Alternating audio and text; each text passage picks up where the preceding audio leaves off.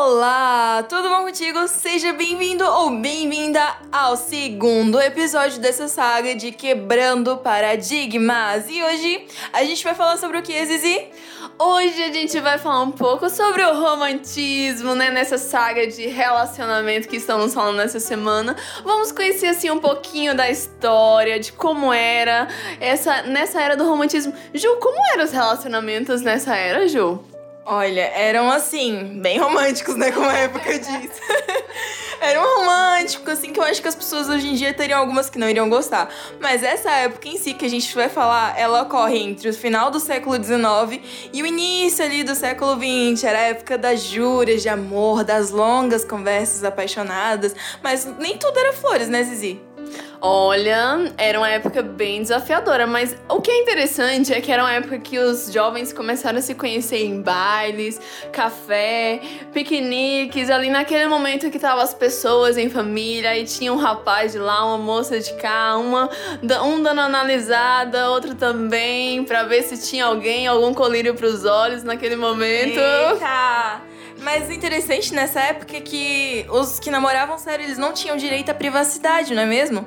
Então, quando eles saíam, eles tinham que sair com alguém, tinham que sair com a famosa vela, a famosa tocha, e aí? Não só alguém, como na maioria das vezes era a família inteira. Pensa você sentada no sofá com a família inteira te olhando, os tios, as tias, como é que será que era, hein, Ju? Vixe, eu fico pensando pros caras que eram pão duro, sabe? Porque, assim, tem caras pão duros hoje em dia, que as mulheres saem com eles, eles fingem que esqueceram a carteira, mas não esqueceram, não. É aquelas, aquelas famosas cenas de filme, sabe? Que parecem muito fofinhas, mas que na realidade meu irmão deve dar um aperto, eu espero nunca passar por isso.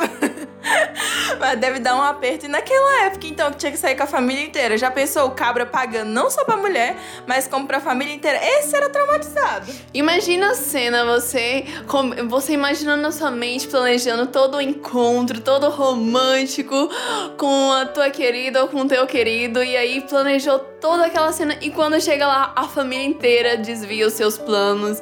A família inteira transforma tudo isso em talvez um caos, talvez uma coisa boa Sim, fora isso, tinha as famosas serenatas, né? Aquela serenata é uma coisa maravilhosa que a gente vê em filme. Porém, tinha um detalhe, não tinha, Zizi? Todo mundo fazia serenata naquela época? Olha, não. A serenata era só pros mais corajosos, pros, que chegavam e falavam, eu sou cabra macho, batia no peito e falava, é comigo, é hoje que eu faço essa serenata.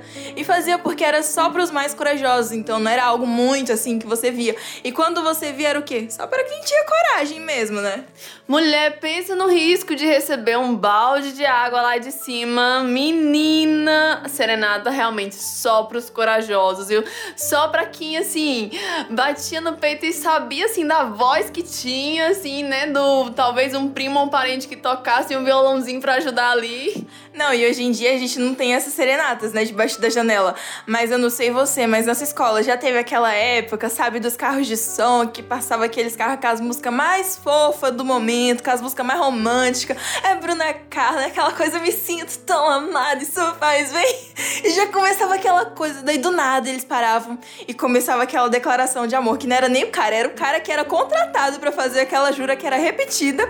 E que assim, meu pai amado, pensa, Zizi, pensa se nessa época existisse esse carro. Será que só os corajosos pagariam? Porque assim, já pagar o encontro pra família e pagar mais o carro acho que seria difícil. Então é só pros corajosos mesmo.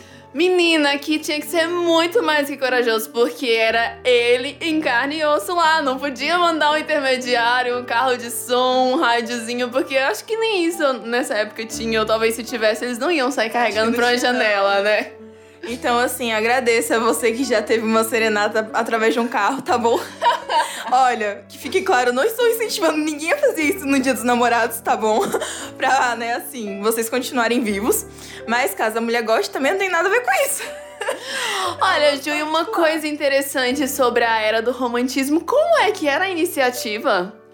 Todo Olha, mundo tomava iniciativa, qualquer pessoa, tipo, homem, mulher, como é que era isso, Ju? Não, não era. Porque assim, a gente tinha a famosa alcoviteira. Pensa só. E essa alcoviteira, ela era uma mulher, ou prima ou amiga da moça que fazia então a mediação entre o casal. Era o famoso pombo correio, a tocha, a vela, como é que queiram chamar, né? Eu não sei como é que chama na sua região. Minha filha, mas pelo que você tá me descrevendo, parece que era tudo isso junto e misturado, né? Porque era bem mais acirrado. É, você que é vela, então não tem direito a reclamar, não, hein?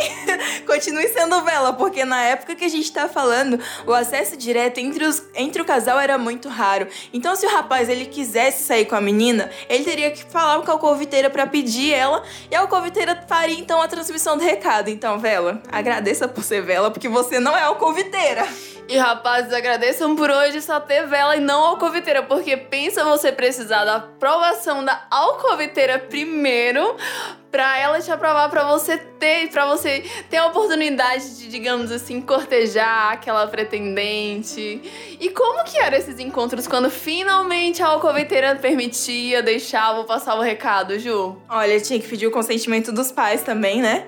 E também, tipo assim, os pais tinham que sair junto Pensa só, os pais saíam junto e o encontro deles só podiam durar até as nove da noite. Depois disso era tchauzinho, beijinho, beijinho, tchau, tchau. Até as nove horas, só isso, nove horas, cada um pra sua casa. Caminho da rua, caminho da rua não, caminho de casa.